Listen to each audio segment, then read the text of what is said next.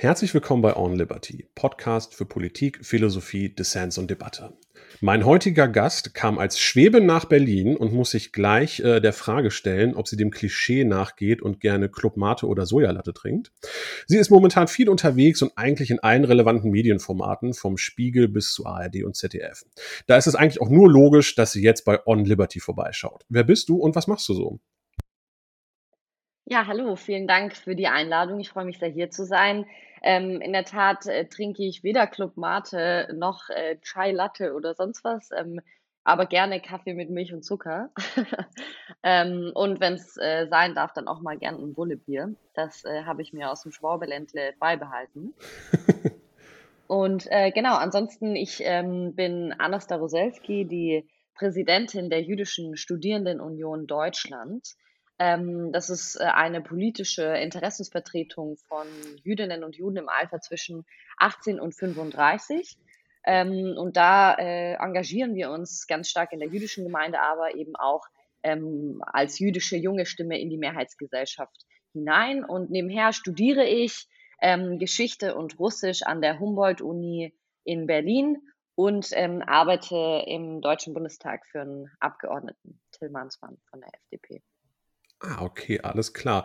Du hast, wenn ich das richtig in Erinnerung habe, äh, auch ukrainische Wurzeln. Das heißt, bist du da mit der russischen Sprache auch schon ein bisschen groß geworden? Das ist nicht dasselbe wie ukrainisch, ne? Denkt man immer, ist es aber nicht. Ja, genau. Also meine Eltern sind als äh, sogenannte jüdische Kontingentflüchtlinge 1992 aus der Ukraine nach Deutschland gekommen. Ähm, das hängt mit dem Zerfall der Sowjetunion zusammen und ähm, auch damit, dass ähm, sozusagen die Regierung in Deutschland damals entschieden hat, sie möchte gerne wieder jüdisches Leben in Deutschland ähm, wiederbeleben und ähm, einen Raum dafür schaffen und äh, jüdische Menschen sozusagen hierher einladen. Ähm, und in der Sowjetunion hat man halt überwiegend Russisch gesprochen. Meine Eltern kommen auch aus dem östlichen Teil der Ukraine, wo man ähm, auch heute noch viel Russisch spricht. Ähm, entsprechend haben wir zu Hause quasi auch Russisch gesprochen. Ähm, Russisch ist also meine Muttersprache. Ah, okay, alles klar. Gut, dann ist das natürlich, äh, äh, kommst du mit einem leichten Heimvorteil quasi ins, äh, ins Russischstudium. Ähm, waren deine Eltern, ich sag's halt vorneweg, ich ähm, habe dich unter anderem auch deswegen eingeladen, weil ich das äh, Thema jüdisches Leben so spannend finde, weil ich so wenig weiß darüber. Äh, was ich allerdings weiß, ist, dass Odessa wohl eine jüdische äh, sozusagen Hochburg in der Ukraine war. Sind deine Eltern auch aus Odessa gekommen? Meine Eltern ähm, kommen nicht aus Odessa, aber in der Tat war Odessa eine sehr, sehr ähm, jüdische Stadt. Also ähm, ja, nahezu 30 ähm, oder 40 Prozent der Bürger in Odessa waren auch jüdisch. Wow. Ähm, und also auch heute noch ist Odessa bekannt als die jüdische Stadt und ähm, der jüdische Humor war da sehr, sehr, sehr verbreitet und äh, auch nicht jüdische Ukrainer, die in Odessa leben, ähm, nutzen auch diesen jüdischen Humor und es wurde irgendwie auch ein bisschen Teil der Mentalität. Ähm, ist also wirklich auch an sich eine wahnsinnig spannende Stadt und die hat auch so einen eigenen, ähm, ja, humoristischen Charme, der auf jeden Fall auch mit dem jüdischen Witz zu tun hat. Ja, jüdischer Humor ist etwas, das ich mir für später auf jeden Fall aufgeschrieben habe. Ähm, muss jetzt, äh, was heißt ich muss, aber äh, so, so von meiner Gesprächsstruktur dachte ich, wir sprechen allerdings äh, erstmal auf jeden Fall noch ein bisschen über dich. Ähm, aber das klingt auf jeden Fall spannend. Also, das war mir jetzt auch nicht bewusst, dass es so groß ist. Ich hatte jetzt so mhm. als, ähm, ich sage mal so, als Stadt äh, in Europa, die man mit dem Judentum so ein bisschen in Verbindung bringt, war für mich immer Wien. Da gibt es ja das Judenviertel. Mhm. Ähm, und das ist tatsächlich der einzige Ort, wo ich jemals diese, ähm, ich will jetzt nicht sagen, Klischee-Juden, nicht, dass das böse klingt, also das, das mit, mit, mit diesen Zylindern und diesen Locken in diesen, in diesen langen Mäntel und die waren halt in Wien und das habe ich nie irgendwo anders gesehen und das fand ich so mhm. faszinierend und deswegen habe ich mit Judentum äh, in, in Europa irgendwie immer erstmal Wien in Verbindung gebracht. Mhm. Also in der Tat gibt es äh, auf jeden Fall einige Städte, wo man ähm, ja, Judentum sehr sichtbar wahrnimmt, ähm, was eben damit zusammenhängt, dass man wirklich dieses orthodoxe Auftreten von Juden dann auf der Straße erkennt. Das ähm, gibt es wirklich in Wien, das gibt es auch in Antwerpen, in London, also in, ah, okay. in vielen europäischen Städten, auch in Frankreich, in Paris zum Beispiel, ähm, wo es starke ähm, orthodoxe Gemeinden gibt. Ähm, da kann man sozusagen dieses sichtbare jüdische Leben entsprechend wahrnehmen. Mhm. Was man aber dazu sagen muss, ist, dass quasi ähm, jüdisches Leben nicht nur das ist. Äh, ne? Also das ist quasi so für das nicht-jüdische Auge ähm, versteht man sofort, ah, okay, das ist ein Jude, sage ich jetzt mal. Ähm, aber an sich jüdisches Leben ist ja eigentlich ähm, sehr, sehr viel facettenreicher. Da werden wir bestimmt gleich auch nochmal drüber sprechen. Ja, total. Ähm, genau, aber, aber, aber das ist so das Bild, was, was weiterhin vorherrschend ist von ähm, Juden, glaube ich. Ich glaube, das liegt daran, weil man es da halt so direkt sieht. Ich, ich finde immer, der, ähm, das, das mit dem Judentum ist da irgendwie mal ganz spannend. Also wenn ich in Deutschland auf der Straße unterwegs bin dann, äh, und Menschen sehe, dann schaue ich, wenn die, äh, wenn die halt irgendwie in irgendeiner Form und Weise europäisch aussehen, dann gehe ich davon aus, dass sie halt wahrscheinlich entweder in irgendeiner Form und Weise christlich sind, ja, oder im besten Fall atheistisch. Wenn ich jemanden sehe, der ähm, irgendwie aussieht, als wenn er aus äh, dem arabischen Raum kommt, dann, dann würde ich erstmal da wahrscheinlich davon ausgehen, dass er muslimisch ist, muss auch nicht immer stimmen, ne? Ähm, aber so ganz grob als Einteilung. Äh, aber Judentum sehe ich ja quasi niemanden an, in Anführungsstrichen, oder ich verbinde es eigentlich nicht mit irgendwelchen Stereotypen wie dunklerer Hautfarbe oder hellerer Hautfarbe dem Christentum. Und eigentlich ist diese traditionelle, das ist ja orthodox, äh, wenn ich das richtig weiß, das ist ja so ein orthodoxes Ding, dieses Outfit. Ähm, das ist ja eigentlich quasi das einzige sichtbare, wenn jetzt nicht gerade jemand einen David-Stern trägt oder sowas, äh, womit ich das dann in Verbindung bringen würde. Weil wenn ich, wenn du mir jetzt auf der Straße entgegenkommen würdest und ich würde dich nicht kennen, würde ich ja wahrscheinlich davon ausgehen, also die Chance ist relativ hoch, dass du entweder Christin oder Atheistin bist. Ja, also die Frage ist, inwiefern man überhaupt so diese Klassifizierung braucht. Ähm, aber Eig eigentlich also, gar nicht, aber. Ja, genau, nee, aber also die, ähm, also es ist ja historisch bedingt sozusagen, dass ähm, Jüdinnen und Juden immer in so einer Diaspora gelebt haben, dass sie in unterschiedlichen Kulturkreisen waren ähm, und entsprechend sich auch irgendwie der Gesellschaft ähm, angepasst haben. Und es gibt äh, keine, ähm, vielleicht auch glücklicherweise keine ähm, optischen Merkmale, dass man Jüdinnen und Juden erkennen kann. Deswegen ist ja auch immer die Frage, ähm, wie sieht ein Jude aus? das kann ja. man eigentlich nicht beantworten, weil ich zum Beispiel bin blond, ich habe äh, blaue Augen. Also du hast es ja auch gesagt, so man würde, man würde nicht erkennen, dass ich Jüdin bin. Und das ähm, finde ich ist auch nochmal sehr, sehr spannend eigentlich, weil ähm, Jüdinnen und Juden oftmals ähm, auch die Möglichkeit haben, wenn sie wollen, sich zu verstecken oder ihre mhm. jüdische Identität zu verstecken. Und das hat man zum Beispiel bei ja, so BIPOC-Menschen, die irgendwie ähm, auch dunklere Haut haben oder so, die können das nicht verstecken. Und entsprechend kann ähm, eine diskriminierende Erfahrung auch ein bisschen unterschiedlich, also nicht ein bisschen, sondern äh, fällt auch oft unterschiedlich aus. Ja, weil wenn ich, wenn ich nicht möchte, dass man mich als Jüdin erkennt, dann ähm, lasse ich das nicht zu und kann, und kann das einfach verstecken. Hm. Mir ging es jetzt tatsächlich, also klar, das ist auch ein wahnsinnig wichtiges Thema. Wie äh, kann ich mich da vor Diskriminierung schützen? Ähm, der Punkt, auf den ich äh, da eigentlich so ein bisschen hinaus wollte, ist, dass ähm, dadurch jüdisches Leben in Deutschland ja auch so ein bisschen unsichtbar ist. Und äh, ich glaube, wenn man so rumgeht und fragt, dass wirklich nur sehr, sehr wenige Menschen, ähm, vor allem wenn man mal aus Berlin weggeht, ne, wo, äh, wo halt einfach ein so diverses, ähm, so eine so diverse Gesellschaft ist, dass man dort einfach ja allein prozentual die höhere Chance hat, mal einen Juden kennengelernt zu haben, dass außerhalb dieser großen Ballungszentren, würde ich mal behaupten, die allermeisten Menschen niemals bewusst irgendwie mit Juden in Kontakt gekommen sind. Und ähm, ja, also das hängt eigentlich auch ähm, ziemlich mit den Diskriminierungserfahrungen zusammen, denn wenn wir von einer Sichtbarkeit jüdischen Lebens in Deutschland sprechen, müssen wir zuerst von der Sicherheit sprechen. Ähm, denn äh, ich habe es gesagt, also Jüdinnen und Juden haben die Möglichkeit, sozusagen ihre jüdische Identität in sich zu halten und sie nicht nach außen zu tragen.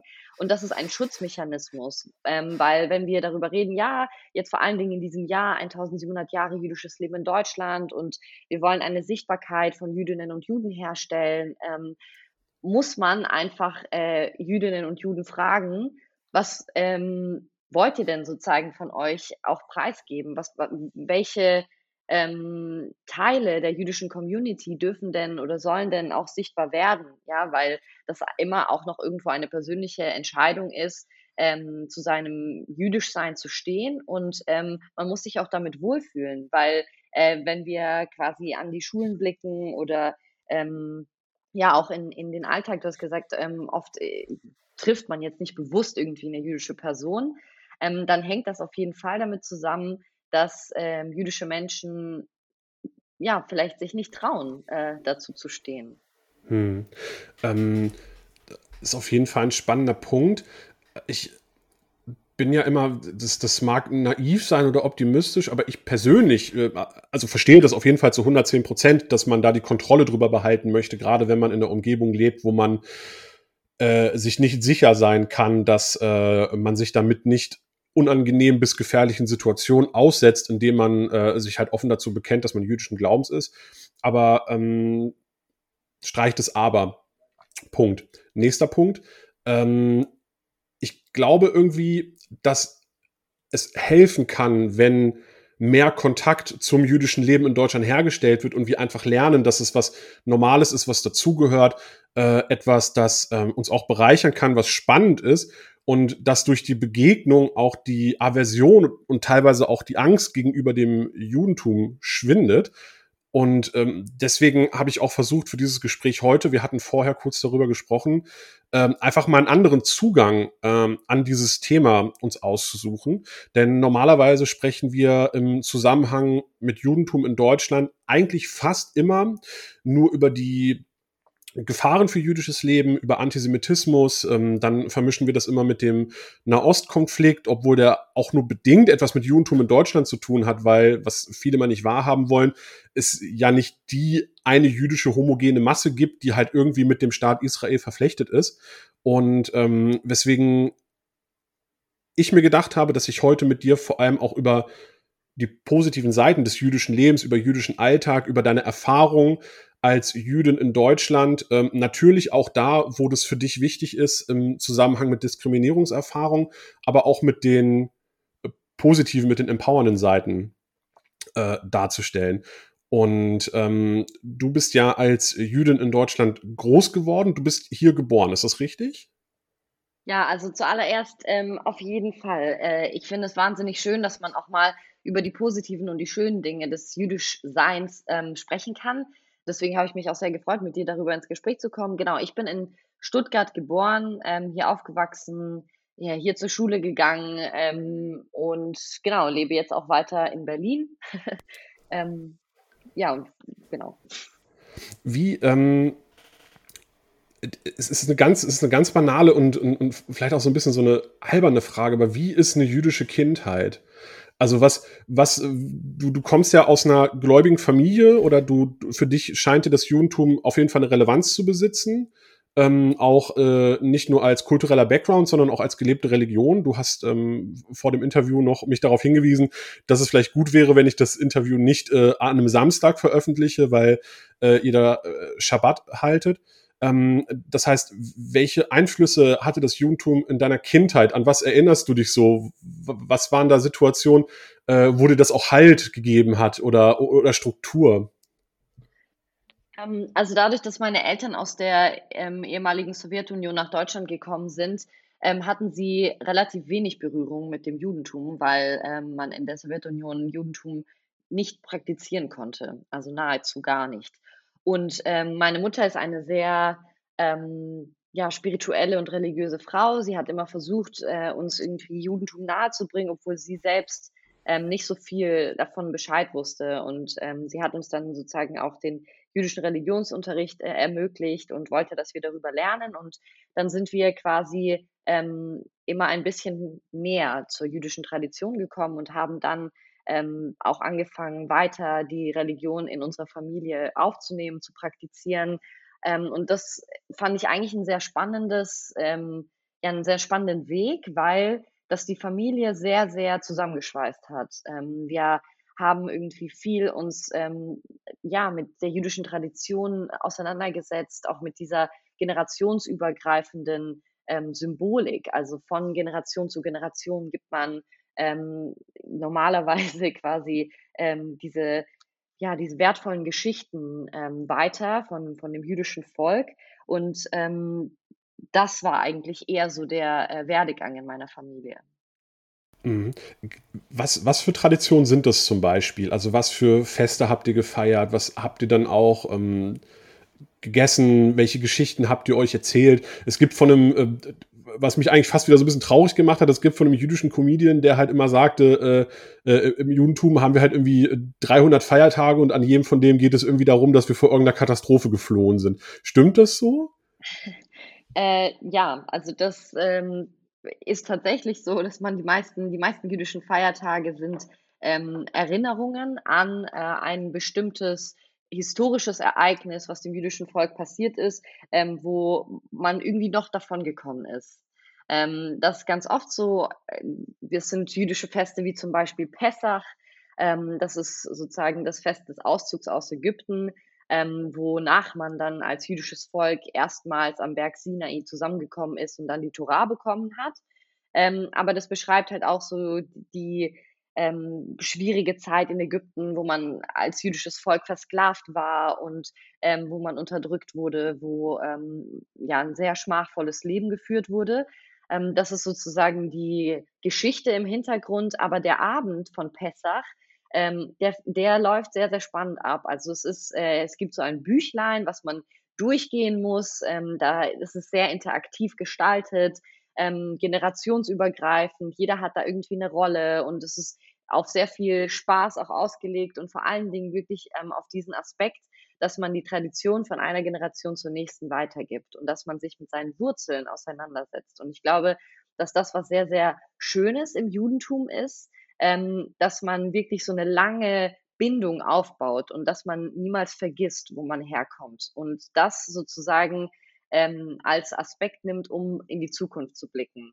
Das finde ich wahnsinnig schön und das haben wir äh, in unserer Familie auch praktiziert. Das machen wir ähm, auch nach wie vor. Also ähm, wir verbringen auch alle jüdischen Feiertage zusammen. Ähm, an Schabbat äh, versuche ich auch immer mit meiner Familie zu sein, ähm, weil das einfach wirklich ein Moment der Ruhe ist, der Besinnung ist. Es ist ein Moment, wo man sich darauf konzentriert, was eigentlich wirklich wichtig ist. Und, und das ist sozusagen die Familie, das ist ähm, die, der, der Blick irgendwie auch ähm, so zu reflektieren über sein eigenes Leben und darüber, wo man ähm, hingehen will. Also auch ähm, sich mit jüdischen Quellen auseinanderzusetzen, zu philosophieren übers Leben. Und das liebe ich einfach sehr am Judentum.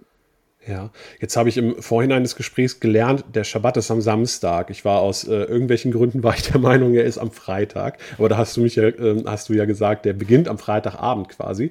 Ähm, jetzt ist so mein Laienwissen sagt mir, Schabbat, das ist äh, je, also quasi je orthodoxer und gläubiger man ist, desto weniger darf man machen. Und ähm, jetzt sagtest du ja schon, hey, äh, äh, bring die Episode mal nicht am Samstag raus, weil dann kann ich mit meiner äh, mit meiner jüdischen äh, ähm, mit meinem jüdischen Freundeskreis das da irgendwie nicht so nicht so schauen äh, oder oder hören besser gesagt. Ähm, das heißt, bist du schon da so religiös, dass du dann auch äh, am Samstag dann keine elektronischen Geräte nutzt oder wie läuft das? Ähm, also es ist auch äh, immer ein Prozess. Ähm, es gibt sozusagen die Halacha, das ist das jüdische Gesetz, was vorschreibt, ähm, was es für Regelungen gibt, woran man sich halten soll.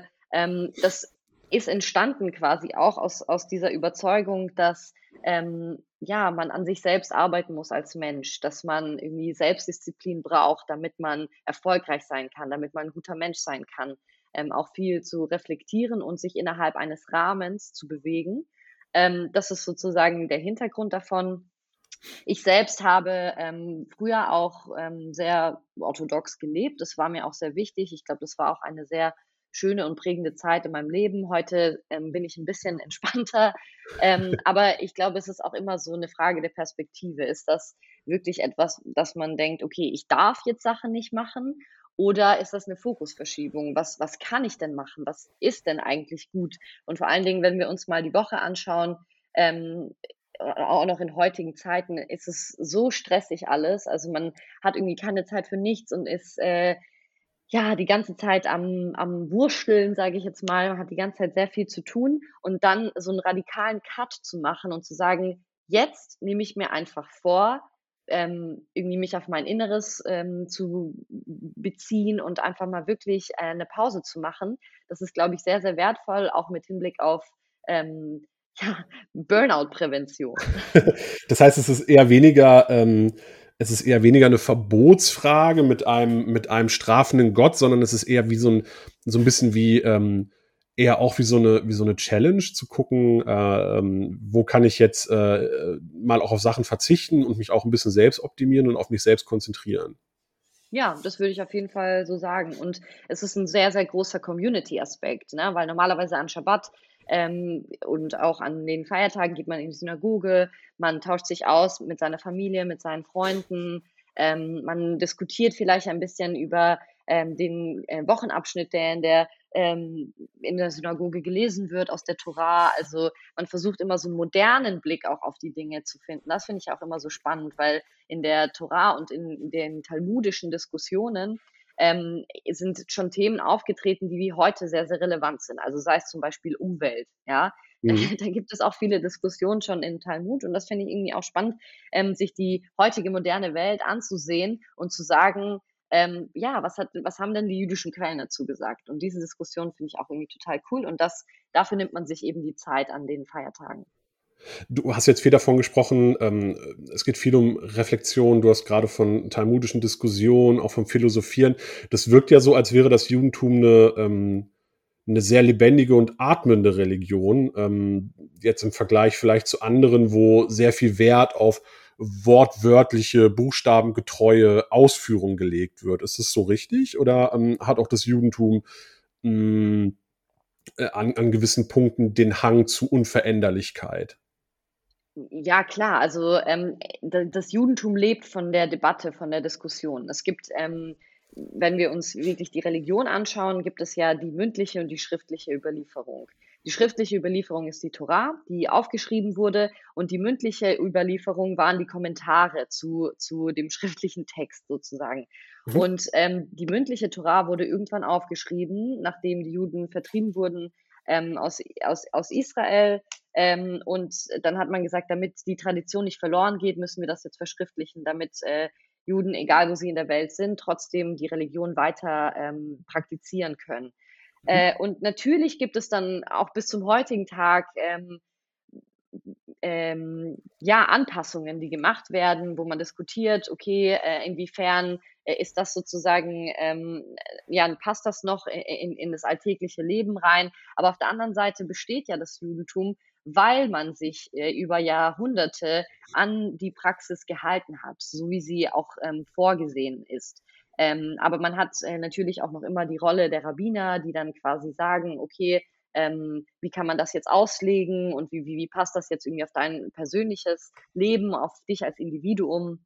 Ähm, es finden Anpassungen statt, ja, aber auf der anderen Seite versucht man sozusagen die, die Vorschriften auch in, in seiner Form zu erhalten. Okay, ähm, was ich da spannend finde, ist, äh, was mir so aufgefallen ist, es, es scheint ja auch so, als wenn das Judentum eigentlich die einzige relevante Weltreligion ist, die überhaupt gar keinen Expansionsdrang kennt. Also das ist ja, ähm, es, es gibt ja nicht wie im Islam, ähm, ähm, wo es die Dauer gibt, die Pflicht zu missionieren oder auch im Christentum ja ähm, kulturelle ähm, äh, Kolonialisierung halt eigentlich weltweit stattgefunden hat ist das Judentum ja eigentlich sehr gechillt. Ne? Also wenn ich jetzt auch richtig informiert bin, ist auch so richtig ins Judentum konvertieren so ad hoc auch nicht so richtig möglich. Das heißt, ähm, man, man hat jetzt nicht so richtig ähm, den Drang nach außen, oder? Also in der Tat ist es so, man kann äh, zum Judentum konvertieren, aber man wird dreimal weggeschickt, weil man sozusagen sicher sein will, die Person will wirklich Teil des jüdischen Volkes sein. Und das hängt auch damit zusammen, dass man sagt, ähm, das, das jüdische Volk hat eine besondere Verantwortung in der Welt, ähm, und zwar sozusagen Gutes zu tun, ähm, in welchem Feld auch immer. Aber weil das so eine große Verantwortung ist, ähm, ist das für nicht-jüdische Menschen nicht unbedingt empfehlenswert. Das ist so ein bisschen der Gedanke. Ja. Aber in der Tat, es gibt keine ähm, ja, Missionierungsidee. Ähm, das wird überhaupt nicht praktiziert und ähm, Eher geht es darum, dass jüdische Menschen oder Jüdinnen und Juden ähm, die eigene Religion praktizieren. Da, das gibt es, dass man äh, versucht, irgendwie Juden wieder zur Religion zu bringen und so, ähm, aber nach außen eigentlich nicht, nein. Das ist ganz spannend. Ich habe neulich eine Doku gesehen über einen, ähm, über einen jungen Mann, der aus einem extrem orthodoxen Haushalt in Israel kam, nach Deutschland geflohen ist. Das heißt geflohen, also seiner ähm, als sehr oppressiv äh, empfundenen äh, persönlichen Strömung. Bubble in Strömung, ja. genau, ähm, der, der entschwunden ist und hat dann in Deutschland eine äh, Synagoge gegründet in Berlin äh, wo quasi ähm, jüdische Tradition und Kultur gelebt wird, ohne dass diese Menschen sich zwangsweise selber als religiös betrachten. Das ähm, fand ich ganz spannend, weil das für die halt einfach äh, so wertvoll war, auch wenn da jetzt nicht unbedingt äh, ein Gottesglaube vorgeherrscht hat. Ähm, jetzt ähm, haben wir schon ein bisschen darüber gesprochen, wie war das so für dich in der Kindheit? Da bist du ja irgendwann mal äh, eine Jugendliche geworden, ähm, wie alle anderen auch. Und äh, wie, wie war das damals dann in äh, im, im, im Schwabenland so, hattest du da viele Jüdinnen und Juden um dich rum? Wie, wie, wie ist das in der Jugend? Hat das auch eine Rolle gespielt oder warst du dann da auch, also du sagtest, du warst mal wesentlich, ähm, was heißt wesentlich, also du warst mal strenger als heute. Ähm, wie, äh, wie, wie ist so eine Jugend in der jüdischen Community? Also wahrscheinlich jetzt nicht so viel anders als bei anderen, oder? Ähm, ja, also noch zu dem Punkt davor, ähm, das Judentum ist ja in der Tat, oder das jüdische Leben ist ja in der Tat sehr, sehr divers und vielfältig. Und wenn ich selbst jetzt ähm, mich auch als religiöser Mensch bezeichnen würde, ähm, gibt es auch viele Jüdinnen und Juden, die gerne die Tradition praktizieren, aber nicht unbedingt an Gott glauben. Also sie finden die ganzen Rituale an den jüdischen Festen cool, sie machen das gerne mit Freunden oder der Familie, ähm, aber es das heißt trotzdem nicht, dass sie an Gott glauben. Ähm, also das passt vielleicht eigentlich ganz gut zu der Geschichte von davor. Und wie es für mich in der Jugend war, also ähm, ehrlich gesagt, in der Schulzeit ähm, war ich auch die einzige Jüdin an der Schule, beziehungsweise mein Bruder und ich waren die einzigen Juden. Und ähm, das war sehr unangenehm, weil mhm. ähm, ich mich irgendwie so als Exotin gefühlt habe, als so eine, eine, Fremde, irgendwas ist anders an mir und ich wollte eigentlich gerne dazugehören. Ähm, in meiner äh, jüdischen Gemeinde in Stuttgart gab es zu dem Zeitpunkt nicht so viele ähm, junge Jüdinnen und Juden, die auch irgendwie in die Synagoge gegangen wären. Das hat mir ein bisschen gefehlt, aber es gab ähm, Möglichkeiten an so Freizeitlagern ähm, von der jüdischen Gemeinde teilzunehmen, die bundesweit organisiert waren. Und das hat einem richtig Kraft gegeben, weil man dann gesehen hat, ah, okay, ich bin vielleicht doch nicht die einzige Jüdin, sondern es gibt auch noch andere Jugendliche, die irgendwie das Gleiche quasi durchmachen wie ich oder die ähm, ja auch irgendwie stolz zu ihrem Judentum stehen. Ähm, und das, das war ein sehr schönes, verbindendes Element. Hm, also dann auch ein bisschen Kraft in der Gemeinschaft gefunden, dann irgendwo. Mhm. Ja. ja. Äh, wo du gerade sagtest, das jüdische Leben in Deutschland ist, äh, oder generell jüdisches Leben ist sehr divers und vielfältig. Ich finde es immer spannend, wenn man, ähm, wenn man Jüdinnen und Juden von außen so als homogene Masse betrachtet. Ja. Ähm, wenn man sich anschaut, wie viele Strömungen es innerhalb äh, der jüdischen Gemeinschaft gibt, also, also im politischen und auch im religiösen. Ne? Ähm, also da ist ja wirklich von ganz weit links bis ganz weit rechts, alles dazwischen. Ja, ähm, alleine, dass man sich anschaut, dass ja quasi so, sowohl der äh, sowohl der Kapitalismus auch als der Sozialismus äh, auch jüdische Väter hat. Ne? Also, und, und äh, am Ende des Tages wird einem dann von entsprechenden Leuten beides vorgeworfen irgendwie. Ja. Ne? Und auch, ähm, äh, wir wollten nicht viel über Israel sprechen, aber auch das äh, will ich nicht unerwähnt lassen. Das ist ja auch in Israel ähm, äh, durch die Bank weg alle politischen Strömungen abgedeckt sind, wie in jeder anderen liberalen Demokratie auch. Das heißt, diese, diese Fokussierung auf das eine Judentum oder die eine jüdische mhm. Gesellschaft, die ist, ist ja völliger Humbug. Ja, absolut. Ähm, und das finde ich auch wahnsinnig wichtig, äh, nochmal zu erwähnen. Also danke dir auch an der Stelle, weil ähm, ja, man kann nicht von dem Juden oder der Jüdin sprechen, weil das ähm, sehr, sehr unterschiedliche Individuen sind, wo quasi das Jüdischsein Teil der Identität ist, die aber auch so aus so viel mehr besteht. Und es ist ja auch völlig klar, dass ähm, jedes Individuum auch ähm, ein komplett unterschiedliches Lebenskonzept haben kann, ähm, unterschiedlich politisiert sein kann, unterschiedliche Überzeugungen, Weltanschauungen haben kann. Ähm, und da ist sozusagen das Jüdischsein einfach noch mit ein weiterer Aspekt. Man könnte fast auf die völlig verrückte Idee kommen, es wäre bei Jüdinnen und Juden genau wie bei allen anderen auch. Ja, genau. ja. Ähm, okay, das heißt, irgendwann hast du dann dein Abitur gemacht, hast dich dazu entschieden, studieren zu gehen. Äh, wie sich das als Schwäbin gehört, macht man das natürlich in Berlin. Und ähm, bist jetzt die, wie ist der offizielle Titel, Präsidentin sogar der, äh, ja. Okay, äh, du bist die Präsidentin des JSUD, des äh, jüdischen, der jüdischen Studierendenunion Deutschlands. Die hat, das hat, äh, obwohl das Wort Union drin vorkommt, hat das mit der Union nichts zu tun, also mit CDU, CSU, oder? Nein, wir sind eine überparteiliche ähm, Organisation. Das ist uns auch äh, wichtig, dass wir ähm, quasi Verbündete in allen Parteien haben, weil es uns um die Sache geht. Uns geht es darum, ähm, jüdisches Leben in Deutschland sicher und sichtbar zu machen, uns aber eben auch als jüdische Stimme bei gesellschaftspolitischen oder relevanten Themen einzubringen.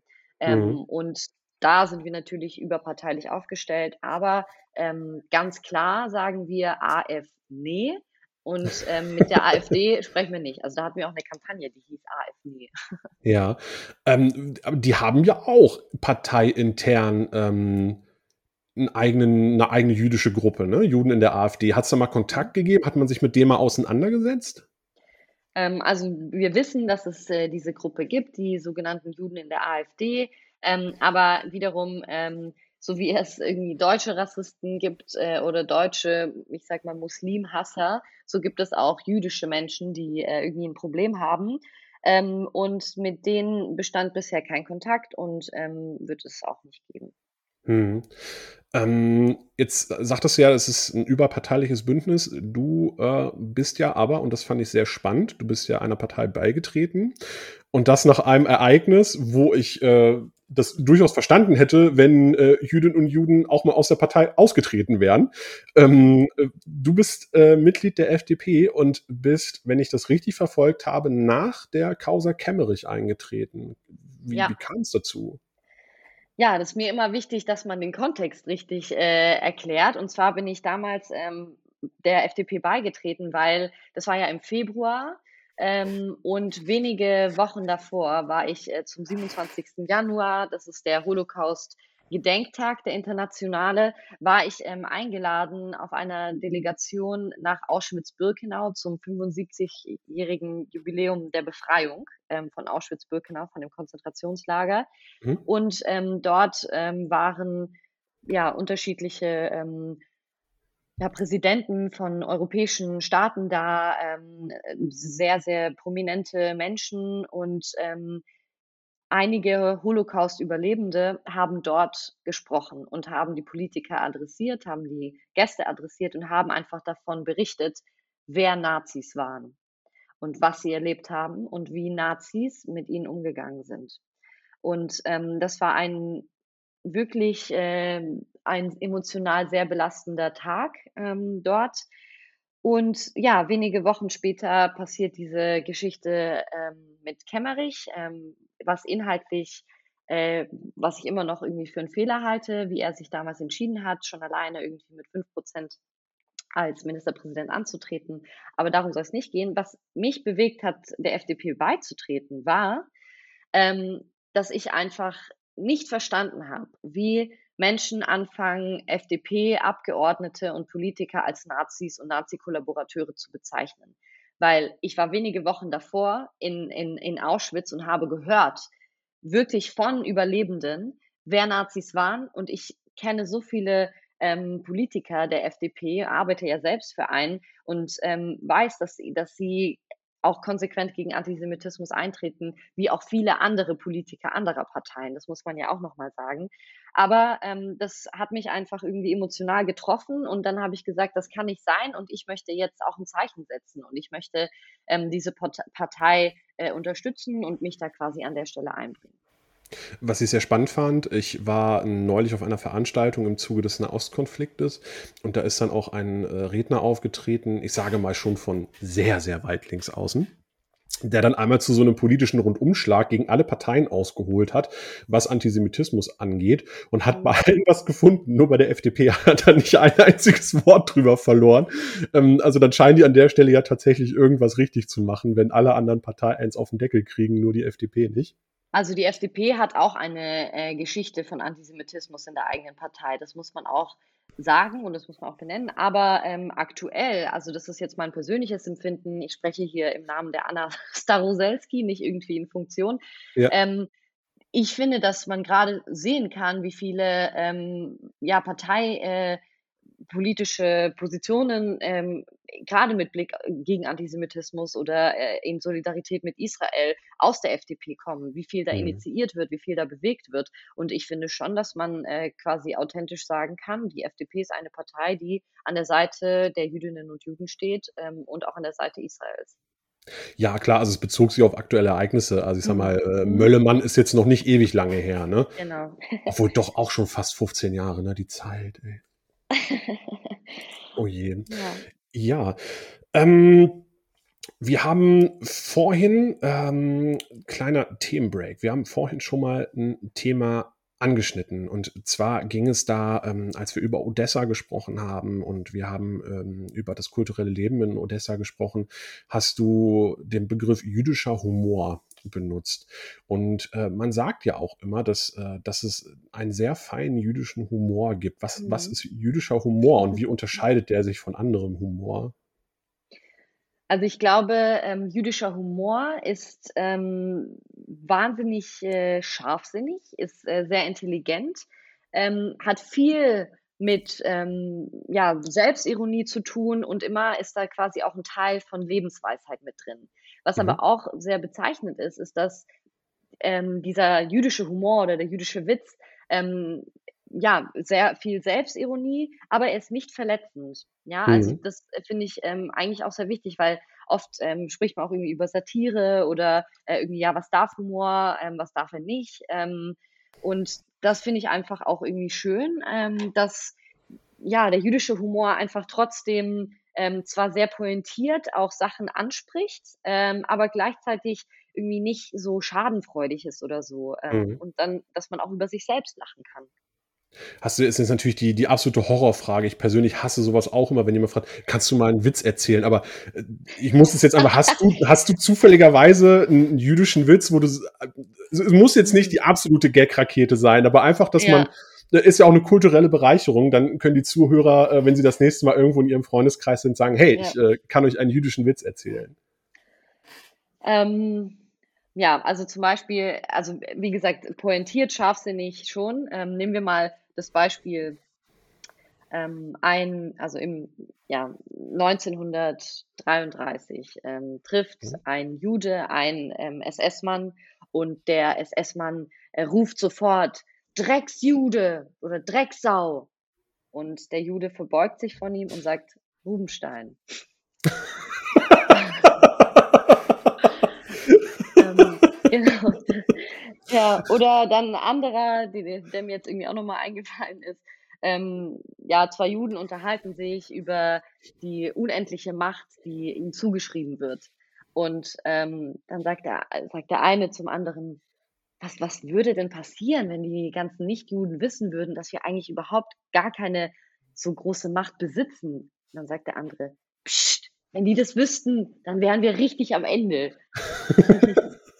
Das erinnert mich, das erinnert mich dran. Ich habe mal, oh, das ist schon ganz lange her. Ich kann jetzt auch gar nicht mehr sagen, wo das war, aber in irgendeinem Zusammenhang ähm, habe ich mal in einer, in einer Reportage oder so äh, einen Vertreter von einem jüdischen Verband gesehen, der dann, Mhm. der dann immer so ganz resigniert am, am Steuer von seinem Fahrzeug sagte und dann so in die Kamera seufzte, ich wäre gerne mal nur einen Tag lang so mächtig, wie die Leute Ja. immer glauben, dass ich es bin. Ja, ja, genau. Ähm, Ja, also es spielt auch so mit Vorurteilen oft und ähm, ja, also vor allen Dingen glaube ich, wenn man auch ähm, in so amerikanische Sitcoms schaut, ähm, Mhm. Ganz viel jüdischer Humor auch vorhanden, weil es geht ja irgendwie so, natürlich ist man selbstironisch, man lacht über sich selbst, aber vor allen Dingen lacht man auch miteinander und es ist nicht böse. Es ist, es geht nicht darum, irgendjemanden vorzuführen, jemanden zu verletzen oder so, sondern das ist so dieses, also zum Beispiel die Nanny, ja, Ja. total jüdische Serie, so dieser, was ja aus den 80ern, 90ern. Aus den Ja. 90ern, ja, ja. Ja, genau. Also auch total lustig und super positiv und sie spielt ja auch eine jüdische, also sie ist ja auch eine Jüdin, aber sie Mhm. spielt auch eine jüdische Frau und jüdische Familie und da gibt's ja ganz, ganz viel jüdischen Humor. Ähm, wahnsinnig lustig, aber auch so positiv irgendwie. Also so, ähm, ja, man fühlt sich auch irgendwie gut, sage ich jetzt mal. Also nicht, so keine negative Vibes, sage ich jetzt mal. Oder auch Big Bang Theory, da ist ja auch ähm, ein, ähm, einer der Darsteller ist ja auch irgendwie eine jüdische Figur mhm. und lacht auch sehr viel über sich, spielt auch so mit diesem säkularen Jüdischsein. Ähm, und das gibt es irgendwie in Amerika ganz, ganz viel. Und hier in Deutschland ist das irgendwie noch nicht so angekommen. Ja, ist spannend. Das ist ein Punkt. Da hast du mir was von meinem Zettel äh, vorweggenommen. Dann muss ich oh. jetzt zu dem, was ich eigentlich gleich machen wollte, gleich nochmal zurückkehren. Ähm, das ist mir auch aufgefallen, dass dieses, ähm, äh, dass das äh, jüdisches Leben, in, also, also natürlich, weil es in Amerika auch mehr Juden gibt und weil es da auch einfach nicht hm. die Geschichte gibt wie hier in Deutschland, aber auch dort in, in Film und Medien das viel, viel präsenter ist und man dort auch einen sehr lockeren Umgang hat. Ähm, das ist äh, auf der einen Seite äh, äh, natürlich jüdischer Humor auch aus der Sicht von Juden, mhm. aber auch das Lachen über Juden als Akt der Gleichberechtigung, also ja. dass man, dass man auf Augenhöhe weiß, man macht sich über jeden lustig und auch über Juden kann ich mich lustig machen, solange es natürlich gewisse Grenzen nicht überschreitet, mhm. gar nicht als ähm, Akt der Demütigung, sondern als das äh, sich übereinander amüsieren auf Augenhöhe. Ähm, ja. Und da gibt es dann natürlich aber auch schon extreme Beispiele, wo dann aber auch alle Parteien gleich hart auf die Mütze kriegen. Ähm, wie, wie erlebst du Sendungen wie Family Guy, South Park, wo ähm, das ja teilweise schon sehr derbe ist? Kannst du da noch drüber lachen, weil du weißt, es passiert auf Augenhöhe oder ähm, hört dann der gute Humor dann da auch irgendwann bei dir auf? Also ich muss dazu sagen, ich mag die Serie einfach nicht oder halt so, also das macht mich nicht an. Ja, okay. Ähm, das ist nicht so der Stil Humor, den ich mag. Aber also ich mag eigentlich intelligenten Humor. Ähm, das ist mir zu primitiv, muss ich mhm. sagen. Ähm, aber ich weiß auch, dass viele Jüdinnen und Juden das auch irgendwie okay finden und das auch ähm, ja, mögen und auch gerne schauen, weil das halt wirklich quasi so Humor auf Augenhöhe ist und da kriegt jeder, ich sag mal, gleich viel ab. Ähm, die Frage ist halt quasi auch, ähm, wenn man mit so Stereotypen spielt, mhm. ob man denn die auch auflöst. Also geht es darum, einfach die Stereotype ähm, wieder zu ähm, beleben und irgendwie zu nutzen und dann am Ende der, des Witzes ist äh, man irgendwie bestätigt darin, ach so, ja, Juden sind halt so. Mhm. Oder geht es darum, ähm, diese Stereotype trotzdem zu brechen? Weil das ist, glaube ich, nochmal irgendwie ein wichtiger Aspekt oder ähm, diese Stereotype, ja, mit denen irgendwie zu spielen, so dass, ähm, ja, dass, dass ein trotzdem differenziertes Bild äh, entsteht. Das ja. ist, glaube ich, ähm, wichtig ich finde ja bei South Park zum Beispiel, also ich kann das total verstehen, wenn das nichts für einen ist. Ich persönlich liebe die Serie, seitdem ich die 1998 das erste Mal oder nee, ich glaube zwei Jahre später kam sie in Deutschland, irgendwie noch äh, in der Orientierungsstufe das erste Mal gesehen habe. Ähm, ich glaube, die Dynamik dort ähm, speist sich ja immer daraus, dass halt in dieser Stadt, die halt eigentlich nur aus völlig Beknackten besteht, mhm. die Familie von Kyle Brofslowski, also das ist ja die jüdische Figur dort, mhm. ähm, eigentlich die normalste ist. Ja, und ähm, dass äh, ähm, die, die, dieses Spiel, dieses Wechselspiel findet ja mal mit Eric Cartman statt, der ja halt einfach ein fürchterlicher Rassist ist. Ähm, und der äh, sich ja auch quasi an dieser Figur des Kai Broslowskis immer abarbeitet, aber auch immer dann an sich selbst scheitert. Und das finde ich ist schon, also klar, der Humor ist primitiv, aber das ist ja schon eine spannende Dynamik irgendwie. Ja, bestimmt. Also, wie gesagt, das ist jetzt nicht so mein Geschmack, aber ähm, da wirst du sicherlich mehr zu sagen können. Ähm, aber ja, also ich, ich glaube, die Frage ist halt immer so, was ist die, die Botschaft mhm. dahinter? Mhm. Ähm, und ich persönlich finde, dass Humor ähm, auch eine Waffe sein kann gegen ähm, irgendwie ja, Diskriminierung, ja, oder gegen so Diskriminierungserfahrungen und mhm. ähm, ich glaube, dass so vielleicht auch dieser jüdische Humor mit entstanden ist, ähm, weil wenn das Leben schwer ist, dann muss man es vielleicht auch äh, mal so sehen und drüber lachen können. Ähm, als, als mögliche Option. Und wenn du sagst, dass zum Beispiel bei South Park am Ende der Rassist und Antisemit scheitert, dann ist das doch eine Botschaft, mit der man leben kann. Ja, das ist, äh, ich, ich finde das dann im Gegenzug immer so schade. Ich weiß nicht, wie du das siehst. Und äh, mhm. Name-Dropping ist halt auch immer schwer, ne? Aber in Deutschland, ich finde zum Beispiel, also die einzigen beiden relevanten jüdischen Comedians, die ich in unserem Land kenne, sind Oliver Poll Pollack und Shahak Shapira und die finde ich beide schockierend unlustig. Das okay. ist total schade. ah, okay. Ja, das, ähm, ja, weiß ich nicht, kann ich dir nicht so viel zu sagen. Ah, ah, ah kenn, kennst du dich da? Äh, ich kenne die schon, ja, ja, aber ähm, ich glaube, also mit Humor ist ja immer so, das ist absolut Geschmackssache und ja, total. Ähm, so wie du South Park magst, mag ich South Park nicht. Ich finde Charlie ja. Shapiro zum Beispiel gut. Ja. also das ist immer, glaube ich, sehr mh, hm, unterschiedlich. Vielleicht muss ich ihm einfach nochmal eine Chance geben, das kann ja auch immer sein.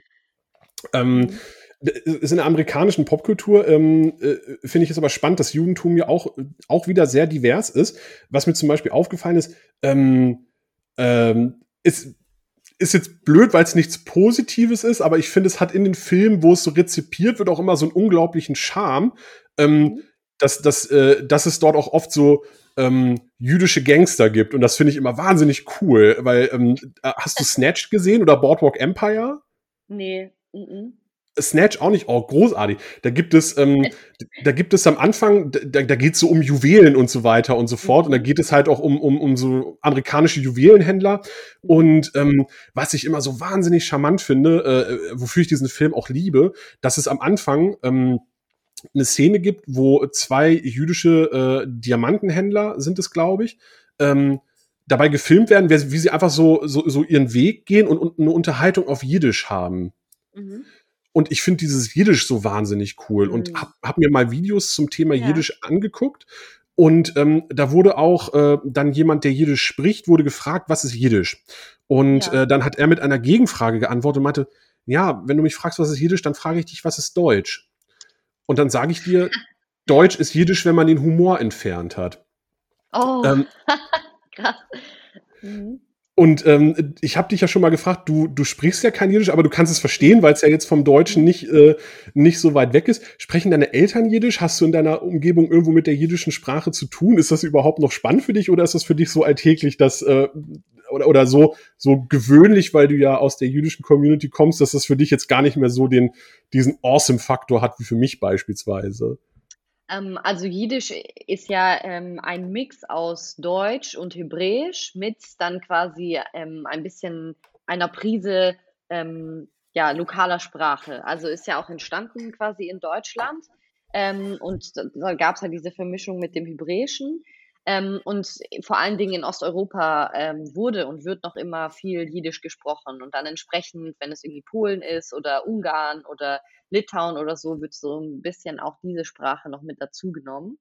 Ähm, wir hatten in der Synagoge in Stuttgart immer wieder Besuch von einem Rabbiner aus Israel, der tatsächlich nur Hebräisch und Jiddisch gesprochen hat. Und ähm, ich konnte mich mit ihm unterhalten. Ich habe auf Deutsch gesprochen und er auf Jiddisch. Und das war ein normales Gespräch. Also wir haben beide einander verstanden. Das war ähm, total amüsant. Und für mich klingt Jiddisch auch noch irgendwie ja amüsant tatsächlich in meinem Ohr, weil ich kenne halt die deutsche Sprache und ich spreche auf Deutsch und Jiddisch ist so wie so ein bisschen so ein Remix irgendwie. ähm, und einige Wörter im Hebräischen kenne ich auch. Ähm, das heißt, ich glaube, ich könnte relativ schnell Jiddisch lernen. Ähm, das ist ja ähm, möglich, aber wie gesagt, es gibt sehr, sehr viele Dialekte dort auch, also ähm, die sich regional unterscheiden. Also es ist ja ein bisschen auch wie in Deutschland gibt es ja auch regionale Dialekte, die gesprochen werden.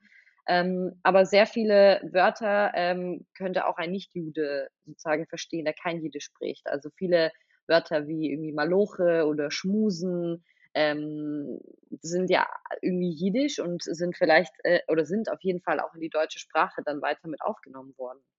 Ja, da, da hast du mir jetzt, äh, äh, da hast du jetzt schon einen spannenden Punkt angesprochen.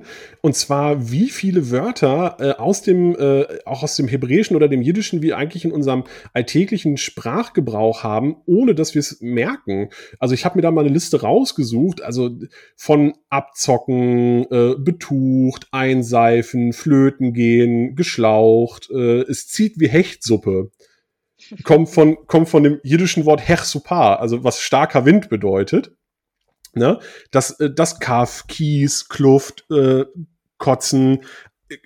Ist, ich finde das so spannend, wie viel ja. dann irgendwie doch noch mit drin steckt, ähm, ohne dass man sich darüber so bewusst ist. Und äh, tatsächlich, ich habe jetzt leider spontan nicht mehr die jiddische Übersetzung gefunden, also wie es im Jiddischen, Jiddischen ausgesprochen wird. Ähm, aber ich, ich habe tatsächlich auch im Jiddischen den, glaube ich, coolsten Diss gelesen oder gehört, den, den ich mir halt jemals hätte vorstellen können. Ähm, und, und, und was, was halt zeigt, wie, wie, wie, ähm, äh, wie, wie, wie feinsinnig und irgendwie so diffizil diese Sprache ist. Und wie gesagt, ich habe es leider nicht auf Jiddisch, ich kann es nur auf Deutsch wiedergeben. Mhm. Ähm, da gibt es so eine Verfluchung und die, die lautet, ich möchte, dass dir alle Zähne ausfallen, bis auf einer und der soll dir wehtun. Oh, das ist echt übel, ja. Das, das fand ich so unglaublich cool.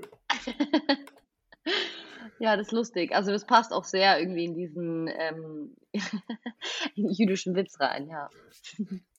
Großartig. Ähm, das heißt, wir haben ja jetzt so ein bisschen rausgearbeitet, so jüdisches Leben findet in Deutschland statt. Es ist ähm, teilweise auch mehr Beeinflussung da, als wir uns das halt irgendwie, ähm, als uns das bewusst ist. Und äh, jetzt ist so ein Punkt, über den ich mir nochmal Gedanken darüber gemacht habe. Ähm, warum haben wir eigentlich dann so wenige jüdische Vorbilder und warum kümmern wir uns nicht mehr darum, das in den Vordergrund zu drängen. Also natürlich, äh, Hannah Arendt ist immer in aller Munde als die, äh, die große Philosophin und ich glaube, es gibt ja in jeder Stadt mindestens eine Hannah Arendt, äh, mindestens ein Hannah Arendt Gymnasium irgendwie. Ähm, das ist dann aber halt auch nur so eine Person. Ich habe mich halt immer gefragt, warum ist ein Fritz Bauer? Warum ist der nicht, warum werden nicht Plätze nach dem benannt? Warum ist der nicht viel präsenter auch äh, ähm, äh, in unserer Erinnerungskultur? Warum haben wir nicht auch positive Aspekte in der Erinnerungskultur, die uns mhm. verdeutlich machen, wie wertvoll jüdisches Leben ist. Ähm, was sind jüdische deutsche Vorbilder für dich? Also auf jeden Fall ähm, ist es wichtig, auch über jüdische Vorbilder zu sprechen und auch ähm, über jüdische Menschen, die quasi die Gesellschaft äh, geprägt haben.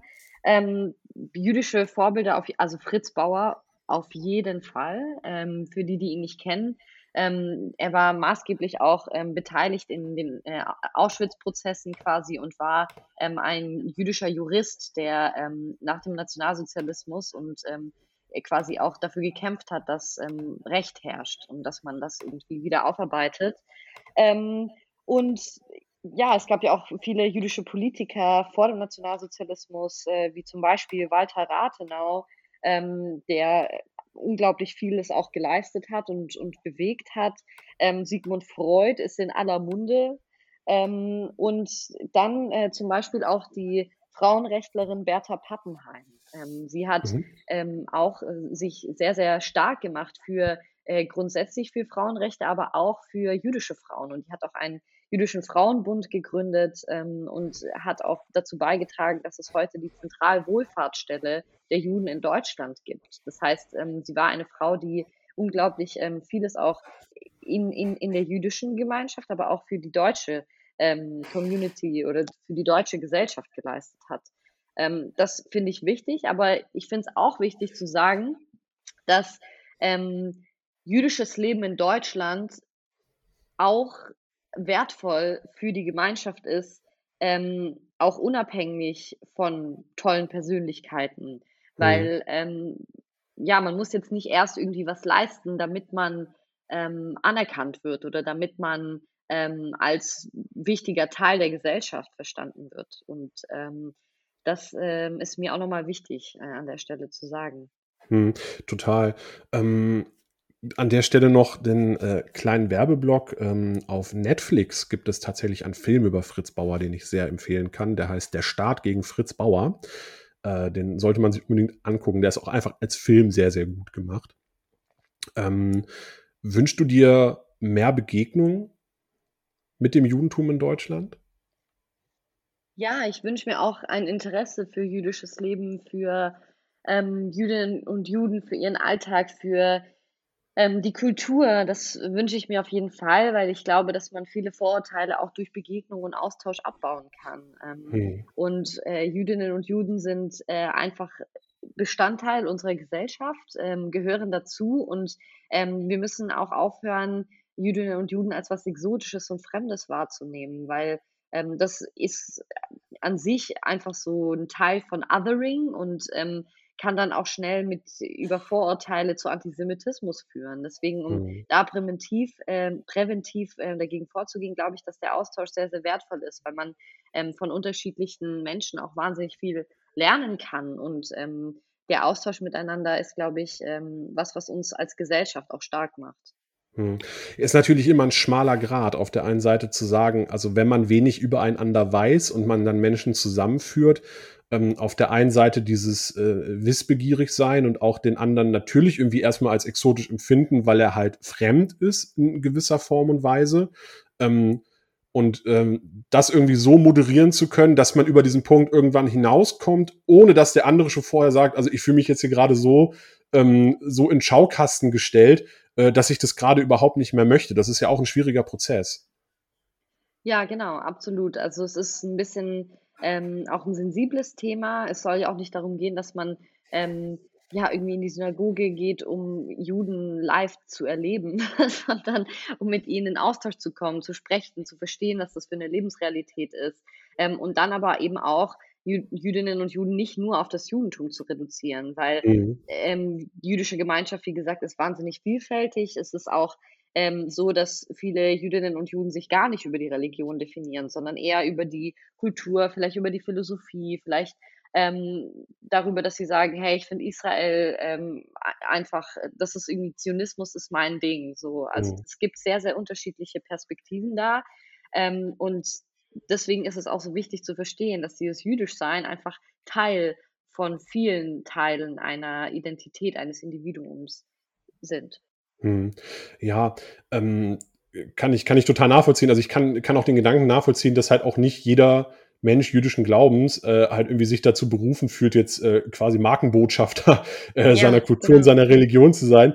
Und es ist dann manchmal auch schwer, sich dann irgendwie zurückzuhalten, weil ich bin zum Beispiel jemand, ich habe so unglaublich viel naiv kindliches Staunen noch in mir so. Und wenn ich dann, ich, ich kann mir das so richtig vorstellen, dass ich dann äh, in so eine Synagoge komme, wo gerade ähm, da irgendwas passiert und ich wäre dann halt wie so ein, wie so ein, äh, wie so ein Kind, das irgendwas zum ersten Mal sieht und würde überall hingucken und doof nachfragen. Und was ist das? Und ach, oh, und ihr dürft, äh, und was, was esst ihr eigentlich? Und was ist das da für ein Symbol? Und warum macht ihr das? Und warum macht ihr das?